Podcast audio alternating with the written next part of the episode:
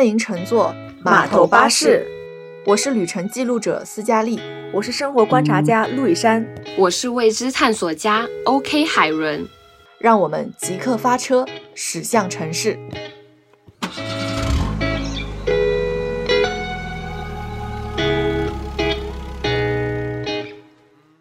转眼已经是七月了，没有想到今年的上半年真的是一眨眼间就过去了。但是随着七月的到来，也就意味着盛夏到来了。我觉得夏天是我四季当中最喜欢的季节，也有可能是因为我出生在夏天，也有可能是夏天带给我的感觉以及它所呈现的美好的意象都让我非常喜欢。我觉得夏天有空调，有西瓜，还有橘子海的夏日素食。我觉得这些美好的意象、声音或者是一些故事，好像是独属于夏天的，就像。钱德勒在《漫长的告别》里写到过，夏天永远不会真的残缺，或者是像周董在《七里香》里也唱到过，说窗外的麻雀在电线杆上多嘴。你说这一句很有夏天的感觉。所以，我们也想在这个盛夏到来的时候，嗯，去聊一聊我们自己珍藏的一些关于夏日的影单，或者是我们心目中认为可以适合在夏天去观看的电影，去分享这一份独属于夏日的快乐。聊这个夏天之前啊，想和大家也聊一聊你们脑海中。对于夏日的一些意象啊，或者是一些印象深刻的故事呀，都有什么呀？就随便聊，大家想到什么关于夏天的都可以说。我觉得夏天就是冰块，它给我的画面感就是冰块，然后加上有颜色的饮料在一块，然后在一个透明杯子里，我觉得那是夏天最美好的色彩。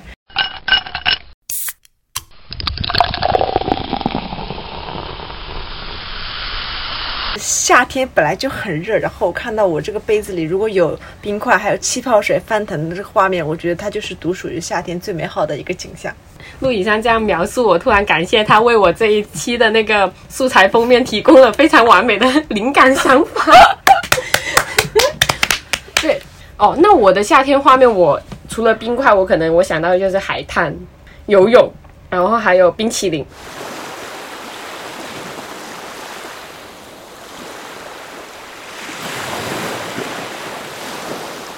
哇，你其实这个都是非常夏天的印象。那你们对于自己描述到的这些意象，之前有让自己印象深刻的一些场景或者故事吗？比如说你说到的气泡水，它为什么会让你每次一提到夏天就想到这种彩色的气泡水？我知道，我有个男生给他送了一杯。哎，你怎么知道的？你一提到气泡水，我其实想到的就是我们之前到了七八月份就会在家里面看《这就是街舞》。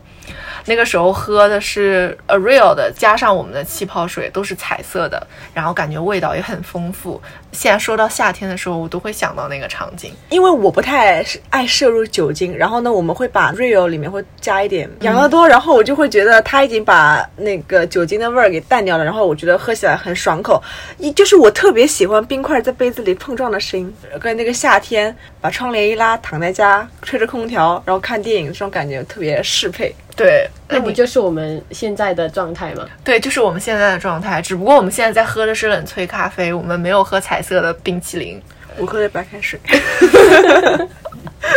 那 Helen 呢？Helen，比如说你提到的海滩或者是冰淇淋，你有什么印象深刻的一些小事儿吗？哦，我记得就是大学某，我忘了是哪一年了，就是我去台湾玩，然后我去的是一个海滩，好像是花莲七星潭吧。因为也是刚好是七月那时候，然后虽然很热，但是在海风就吹过来，然后我坐在那个海滩上，和我表妹一起在那里拍照，然后在那里数石头，然后我就觉得那个场景很舒服。你看着那个海浪此起彼伏的那个时候，你就觉得心里好宁静啊，就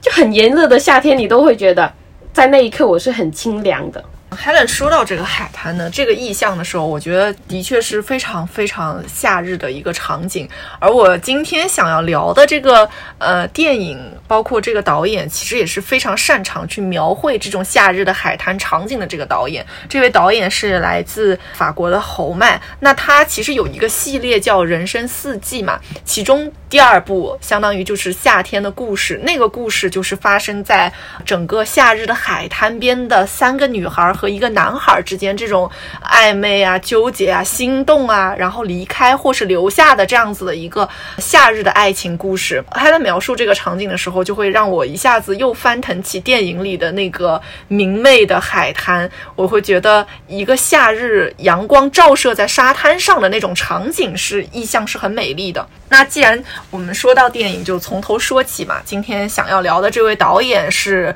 侯麦，我不知道两位有没有之前看过侯麦的一些电影？有的，有的。对你刚才讲的那一部，其实我也看了，嗯，我也蛮印象深刻的，因为它也是刚好就是在海滩发生的一些故事嘛，然后也是游泳啊，然后很多沙滩伞的那种感觉。对，我没有太看过侯麦导演的一些作品。那既然这样的话，我们就从这个介绍侯麦导演开始。首首先，你虽然没有看过侯麦，但是你应该知道戈达尔。知道特吕弗，知道对吧？这两位他们其实都是法国新浪潮时期的电影人嘛，但是可能相较于嗯戈达尔或者是特吕弗这种所谓年轻气盛的时候就已经非常出名的这样电影导演啊，其实侯麦他属于比较大器晚成的一位导演，那可能是到了快四五十岁，将近五十岁的时候，他可能在这个电影上面才稍微有一些成就，也就是外人能看到的这样子成就。而且呢，他非常执着的一点就是他是无法放弃自己的美学取向的，所以在他的各个电影里，其实呃都可以看到他非常强的一些个人风格的这种创作。我其实最开始去被他的电影所吸引到的，呃，是直观视觉上的美感，就是它的美感在于说让我觉得法式慵懒是真的可以做成我想象中的那样，不管是一个女人是怎么样在家里面去倒一杯咖啡。她，去穿着她的针织衫出门，背着一个帆布袋子走出去，哪怕是踩在旧公寓上的一个木地板上的那种脚踏的声音，或者是呃他们在海滩边上去擦涂她的防晒霜，哪怕是与人之间的一些交流和沟通，都让我觉得很舒服、很自然。同时，他的电影里的那个角色往往有一个很大的特征，就是特别喜欢碎碎念，就是他的这个碎碎念，对吧？和我们看一些什么英国人或者美国人的那种碎碎念是很不像的。英式或者美式的一些啊电影里面，就包括我们知道那个昆汀昆汀的电影里面，他的主角特别爱碎碎念，就是很吵的那种碎碎念。他不会，侯麦电影里的这些主角就是以一种细声细语在跟你讲一些唠一些家常的那种感觉，是一种很自然、很舒心的这样的感觉。Et même de l'emmener en promenade à la pointe de la Bretagne. Jusqu'à Ouessant. Je connais pas et elle non plus. Eh bien, moi non plus. Faudrait que j'y aille un de ces jours. Si jamais elle veut pas y aller, pense à moi. Sûr Oui, oui, oui. On sait peut-être quand elle rentre. Tu es allé voir chez ses cousins 后来我就去 看了看，就有人啊形容侯麦说他是那个时代的 vlogger 红人，他把 vlog 的形式去融入了他的电影当中，对吧？就是是一种。好像是在日常当中去凸显一些戏剧性，然后在呃人物的一些对话中去推进这个故事的进程的。然后他呢，很多时候啊，就好像有一种他去为了去营造这种业余的感觉，我就不是一个，他就想让你知道我不是一个专业的，你们那种镜头上面要有非常复杂的、非常啊什么高级的这种质感的导演，我就给你这种我想怎么拍怎么拍，我想把日常拍的什么样就是什么样的这种这样子的一个导演，他所以很多时候在电影中的一些戏份，他不喜欢去。预设这个场景会是什么样的，他可能直接就是手边有什么，他就把这道具拿来就用了，然后就会有很多大量的很自然而然的一个电影的场景出现。我觉得这也是在最开始的时候。我第一部其实看的不是夏天的故事，我看的是春天的故事，也是我第一次看他的电影。我当时的感受就会是说，这不就是在记流水账吗？但是这个流水账又记得你觉得很舒服，你觉得人物在一些对话当中将这个故事推进了。我哪怕他只是去买一个面包，我觉得都是很好看的一件事情。所以很多人就说他把这种呃像碎碎念的日记一样的东西组合成了他的这个电影，但是在我看来，可能更多的是他的电影其实是非常的。呃，有文学性的，而这种文学性可能在现在的很多导演身上已经被慢慢弱化掉了。我们很难再去看到一个，呃，愿意絮絮叨叨讲两个多小时这种看上去和你的生活很贴近，但不一定讲了多少深刻道理的这种电影，其实已经很少有了。你还会再耐着性子去看一个这样看上去没有跌宕起伏的电影吗？从这种流媒体啊，包括现在电影院也长时间不能开门呐，包括一些短视频的大量的涌入，这种短平快的内容出现后，还有多少人愿意去看这样一个只是在主人公的对话当中把故事推进下去的电影？我觉得这是一个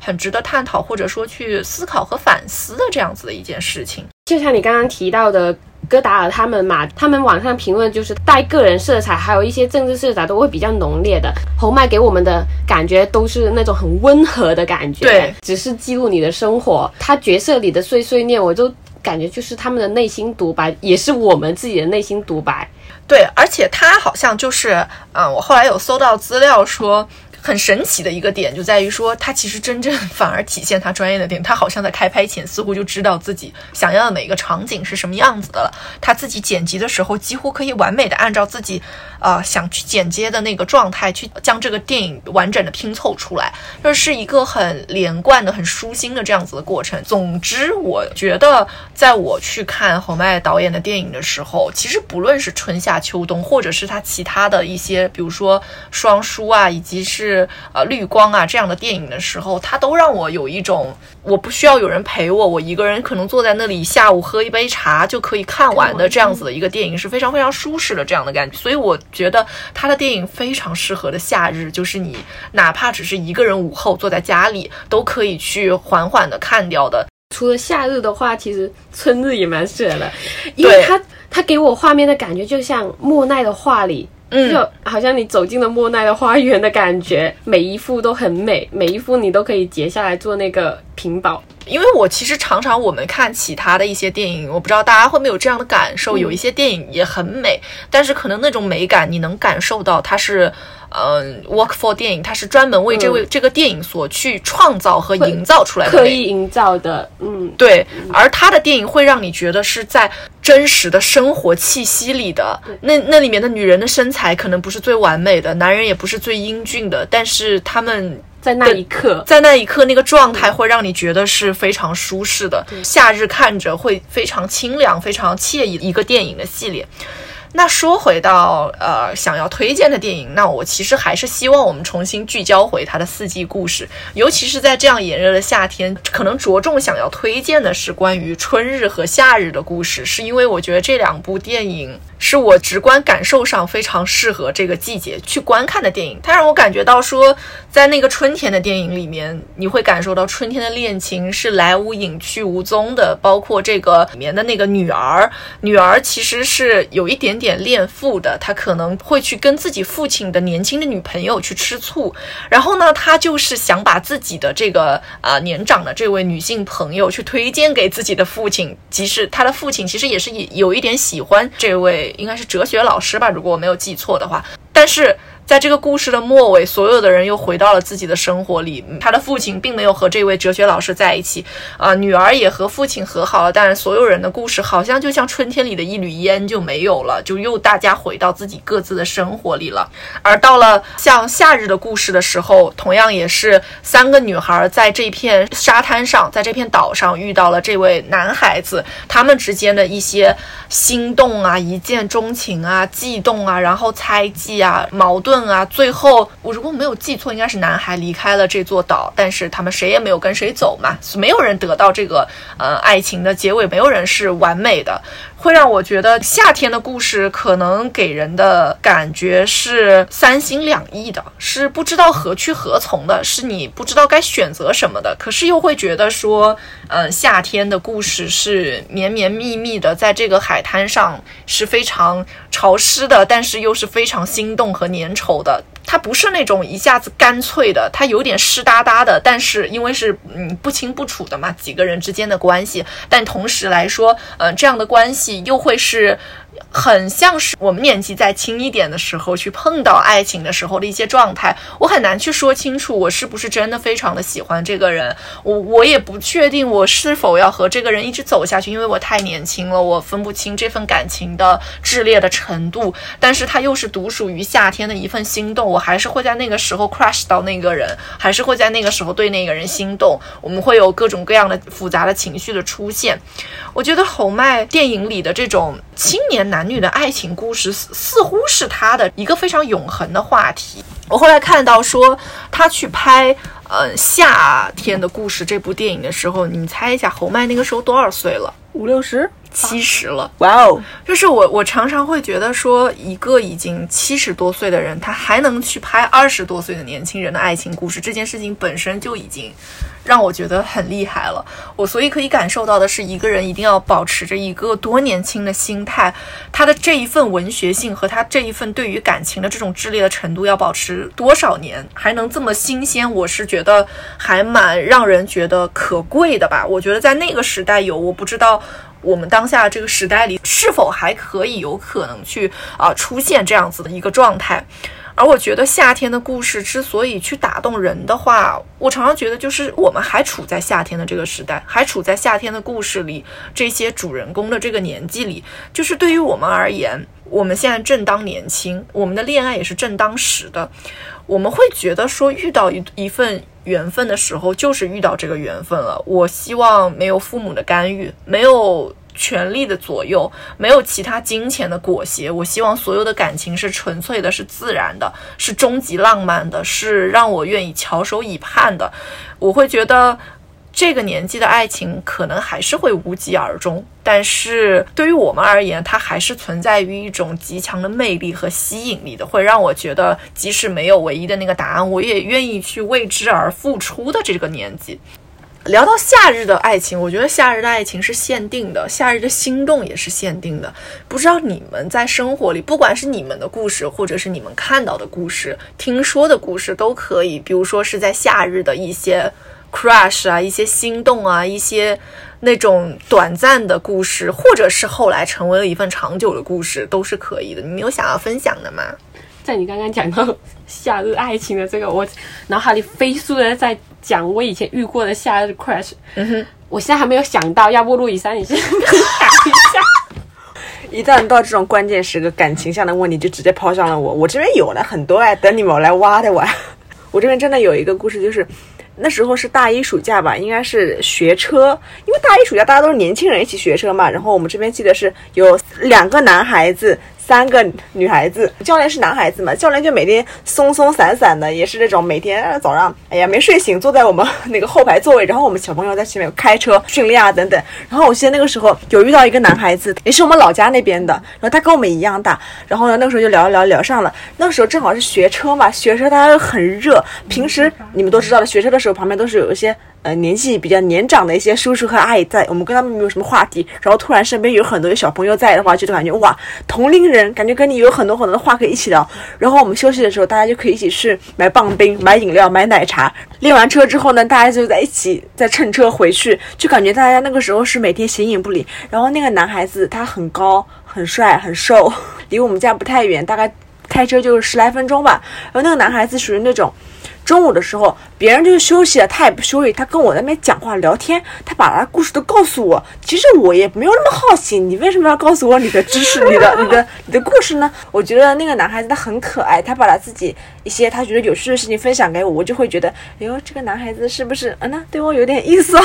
因为每天中午都一起去买棒冰吃嘛，所以我就会刚刚前面说嘛，那个冰块成了我觉得夏天清凉感的一个画面感和一个载体。所以现在我每次只要想看到那个棒冰。那很便宜啊，五毛钱小布丁嘛。我只要看到那个小布丁，我就会想到那个男孩子，因为我会记得是他在炎热的夏天会给我每天带来很多快乐，然后会有一点清凉感、气泡感，所以至今我都会记得那个男孩子。虽然后面我们嗯，到扬镳对吗？学完车之后，他也会去他自己的城市上学了，我们后来也没有太多的交接了。然后他好像现在已经结婚了。想起来那段时光，我就会觉得嗯，还蛮有意思的。不是喜欢的人，或者说感觉有意思的人，我我非常懂你，就是那种夏日限定 crush，就是的，果然就像夏日的冰块，说融就融。哇，那个时候清凉感也是百分之百，绝对是很让人上头的。但是还好我们没有再进一步嘛，就是感觉是很好的朋友对啊，关系，就是很彼此心动了一下。是很好的一个回忆。嗯，我觉得其实你刚刚说到的时候，我脑子里也在想，我到底有没有过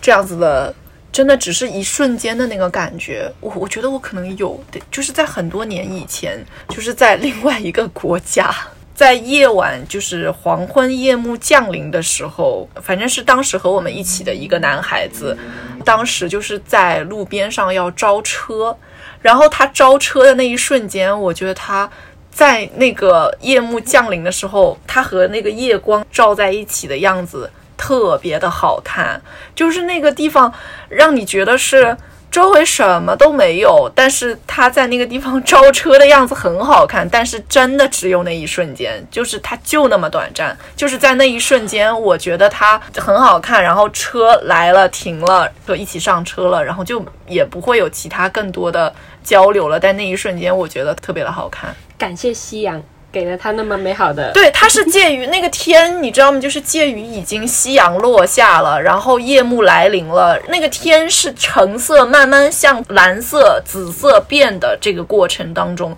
然后你就远远的看着那个天边，然后下面站了一个人在那里招车，人个子很高、很手很修长的这种，就一瞬间会觉得很好看。Two thousand years later. 刚刚我们自己私聊了一下，然后我现在知道那佳丽刚刚提到的那个男生是谁了。天哪然后我现在的心情就和刚刚路易莎手舞足蹈的样子一样。因为这是斯嘉丽第一次在电台公露出有一点感情迹象的小故事，对，这而且这个人还是我知道是谁的状况下我听，过。他们去之前嘛，他说等回来的时候给你带一本本子，然后我以为他就是开玩笑，哎，你知道吗？然后后来回来的时候，他踏过人群走到我旁边，从后面把那本本子递给了我说，这个本子是给你带回来的。啊在我知道了这么 detail 的故事之后，你可以心理解到吗？我心中的少女心又被他挑拨起来了。啊，我现在 你觉得我讲的第二个故事我觉得不值得错 crush 吗第？二个绝对可以。可以，我也觉得就是一个霸道总裁。不是，我觉得第二个他是这个男孩子身后他有光，他是拨开人群走过来，是真的有光。对，真的是他而且他那时候眼里只有你，我当时，我当时真的被目震惊到了，我真的被震惊到了，因为我没有想过这件事儿，但是我就是因为我没有想过，然后结果 yes，就他哇这个真可在走过来茫茫人海中，我只看到了你，对你。就是我唯一的那一束光。救命啊！海伦，为什么你开始拧自己的大腿？因为海伦可能没有这样的 crush 瞬间，海伦有吗不是，海伦可能没有想到我对这个人 crush 过到这种程度。也没有啦，只不过是我很喜欢听这种有点像爱情故事，但又胜似爱情故事的东西，啊啊我就很喜欢这种东西。那我这边我跟你讲一个麻一下你。就我那也夏天，然后刚刚斯嘉丽说它很热，它是有夕阳西下，我这边是纯的是炎热，有蚊子咬的那种。我还以为是有人来给你挡雨呢。没有没有，就是很热，很热的时候，就是我有被蚊子咬了。那个时候好像前提是我我跟我另外一个也是学车的朋友，大环境是不变的，还是那学生那帮朋友。又是那个人吗？对对对对对，然后呢，就跟另外一个女孩子去那个男生家玩，好像是去打牌吧。然后那天好像是他们家有蚊子，然后那赵薇又咬到了，我跑过去跟他讲，我说蚊子咬到了，然后他立刻转身去到他们家客厅那边拿了瓶花露水给我，然后呢，请问你这是什么行为？不是花露水给我，我是好像碰到他的手了，怎么？我立刻脸红了。回去之后，他那天私聊我，他说你干嘛脸红啊？我说因为你刚刚碰到你说什么。我说因为碰到你碰到我手，我有点害羞。哇，原来陆以山竟然那么主动的吗？你不觉得那是也是个算 crush 的点吗？算啊，你都脸红了，对，我真的脸红。他因为还他还问我说你为什么脸红？人生中能脸红的机会并不是很多。不好意思，我还是觉得斯嘉丽刚刚他赢讲的那个了是吗，嗯，行，让他他赢吧。赢了。那海伦呢？海伦这边有没有什么 crush 的点让你夏天印象深刻？哇！我刚刚在你们讲的同时，我在翻看我的微信联络人的时候，我在想有谁。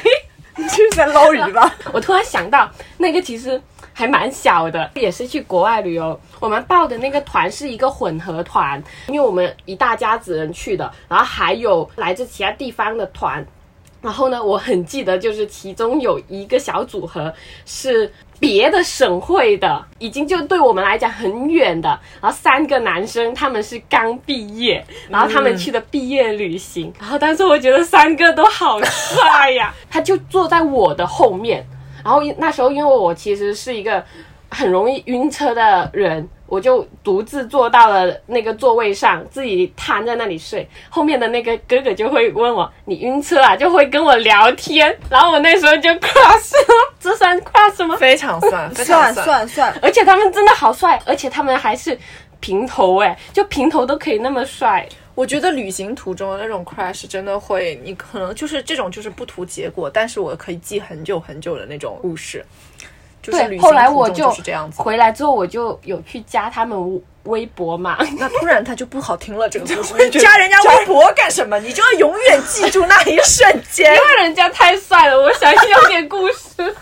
就你看哦，大家聊到夏天的这种心动，就是那种像是呃一个烟花炸开的那种感觉，真的是只有很短很短的一个瞬间，但是就是会可以在我们生命中记得很久很久。我反正一直以来，在我眼里，就是我觉得冬天适合恋爱，但是夏天适合心动。我记得那个红麦电影里那个夏天的故事，第一个女孩子有跟那个男孩子说，可以来一段夏日恋情啊，就仅仅 for 夏日的，夏天过了，我们这段恋情就结束了。夏日的那种种恋情，总感觉它就是限定的，尤其是那种年轻时候的那种爱情的故事。侯麦电影里的那种夏天，如果要用那种气泡水的味道去形容的话，可能是白桃里掺着一点薄荷，它既不是最甜的，但是又有一点甜味，同时它是很清凉的，让人会觉得微风不燥的那种感觉。我用一个味道来形容的话，就是乌梅汁加冰块，酸酸甜甜。哇，乌梅汁也是，而且而且乌梅汁里，如果你喝着是有的时候会有一丁丁点的苦味，那个啊还是很中和的那种感觉。还可以开胃。咸宁七吗？好的，我的夏日味道被你毁了。我不知道之前就是 Helen 在看的时候有没有一种感觉，其实侯麦电影里呀、呃，人物虽然是没有说非常明显的那种道德困境，但是好像每个人都不是很完美的，他们都陷入在一定的矛盾之中。但是呢，侯麦的风格就是说，他也不会去批判这些人，他也不褒奖这些人，然后他就让你这些观众你们自己去看吧。这些人反正都不是完美的，这里有点缺陷，那里有点不足。这个人可能斤斤计较，那个人爱吃醋，还有一些什么觉得别人应该怎么怎么样的这样子的一些不完美的人物形象。但是他好像又是，嗯，对这些人物形象是非常用心良苦的创作出来的，希望给观众留给更多的一些丰满的真实的人物的形象。希望你们能在电影中去有更多的关于人真实的人本身的这样子的一种探讨。对的，而且就是他们在言语中，他们什么都能聊。整一部电影，我除了看风景，我就是听他们在讲话。他们可能没有一个非常固定的故事，大家的对话里就聊一下生命、哲学、大自然、诗歌、艺术、音乐的诸如此类的话题。没错，而且有时候他们聊到的一些观点，你看起来好像是已经和正常的哲理是相违背或者擦边的，但是你又好像这就是我们呀。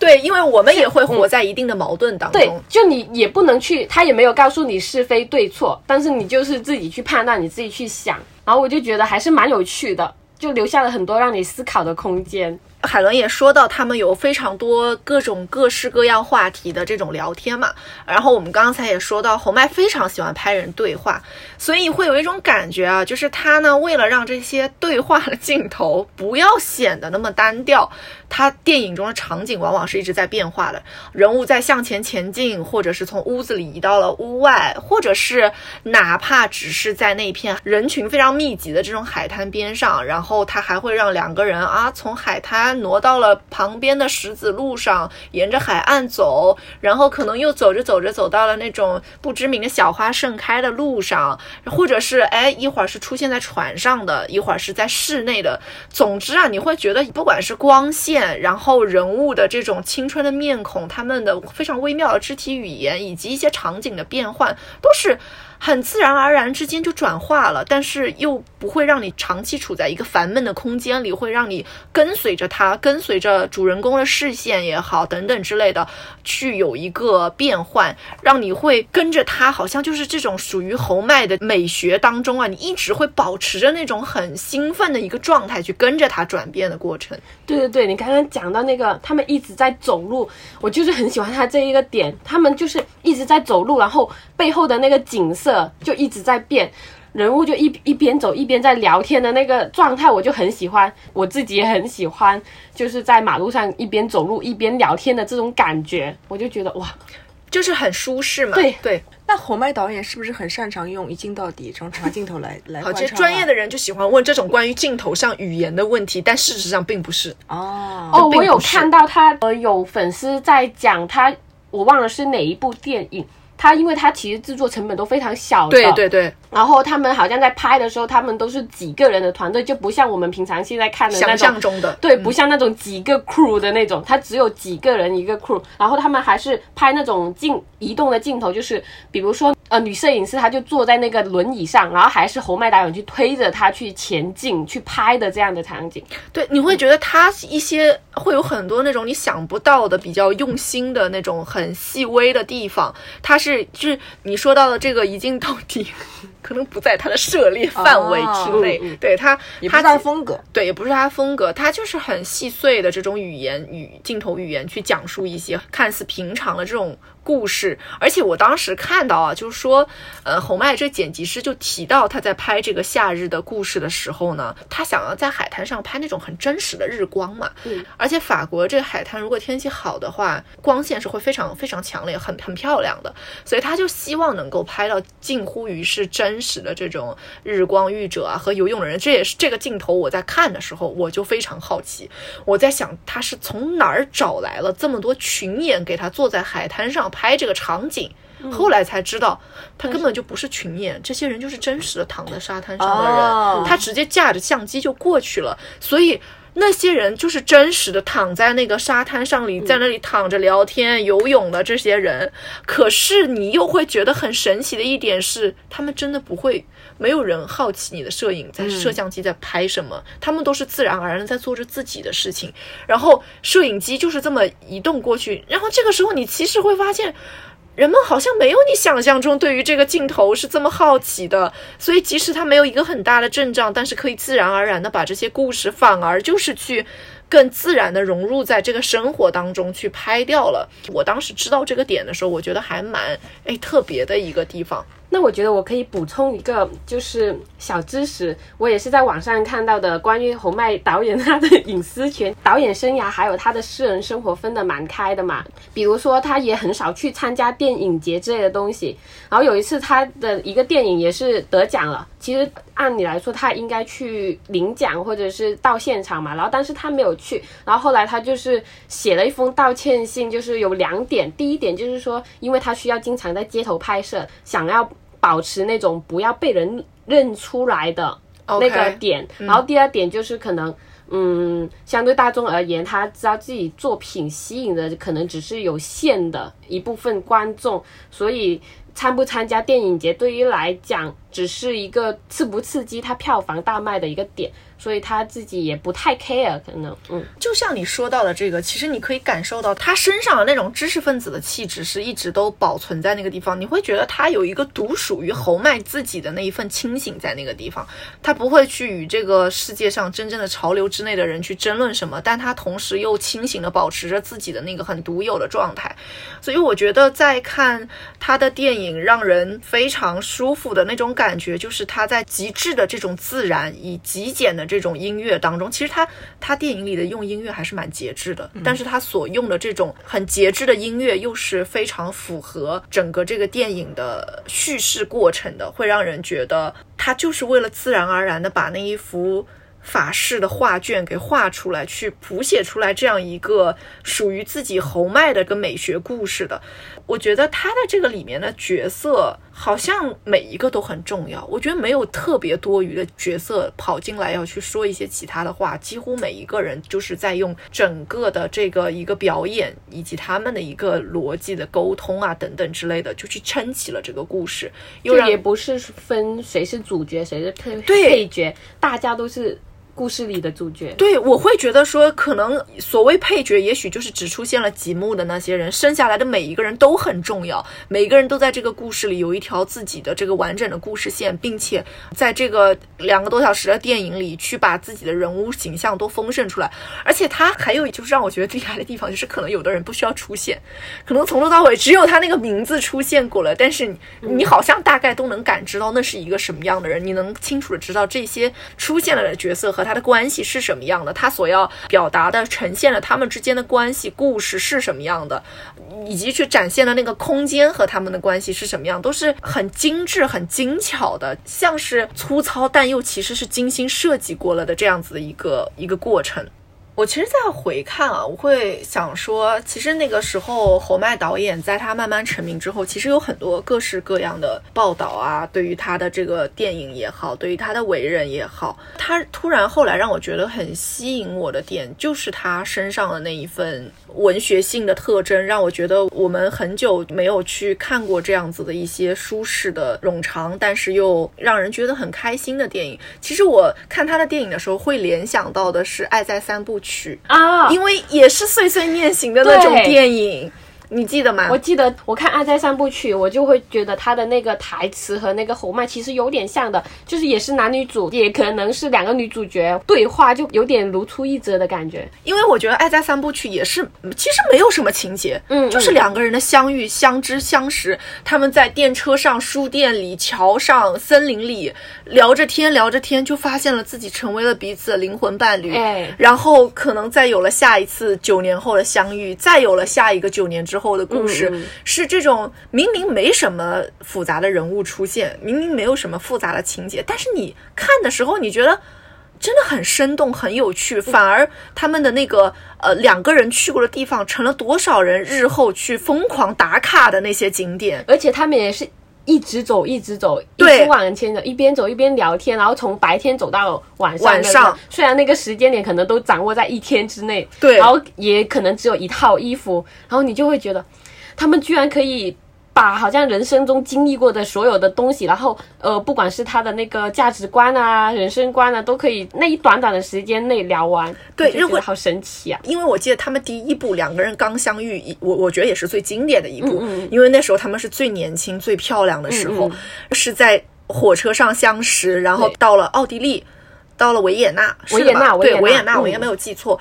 维也纳那座城市就是一个充满艺术气息的城市，然后他们下来之后的一系列对话，你没有想到两个年轻人可以聊得那么丰富，关于艺术、关于人生、关于爱情，在那短短的时间里，我怎么可以在那么短的时间就了解一个人？但他们就是可以，然后会让你觉得，啊，夏天就是一个令人心动的季节。刚才不是有聊到侯麦的剪辑师嘛？就是说回来，我就想到他剪辑师可能也是在一些采访中就提到过，说侯麦是一个特别喜欢在自己的工作环境里去观察办公室里年轻人的一个上司，所以我想说，他也许很多故事的灵感也是来自于这些办公室的小年轻们，所以他能一直保持着这一颗好像呃不老的心，即使到了七十岁还能拍出那些粘稠的夏日的爱情故事。英国的《每日电讯报》对于侯麦是有一段小小的评价的嘛？他们就说，侯麦对于生活的见解啊，他反而是随着年龄的增大却越来越年轻，而观众们最终看到的夏天，就是他将年轻的心态和岁月的积累融合而成的，属于侯麦式的夏天。这个夏天是薄如蝉翼的，是透明而美丽的。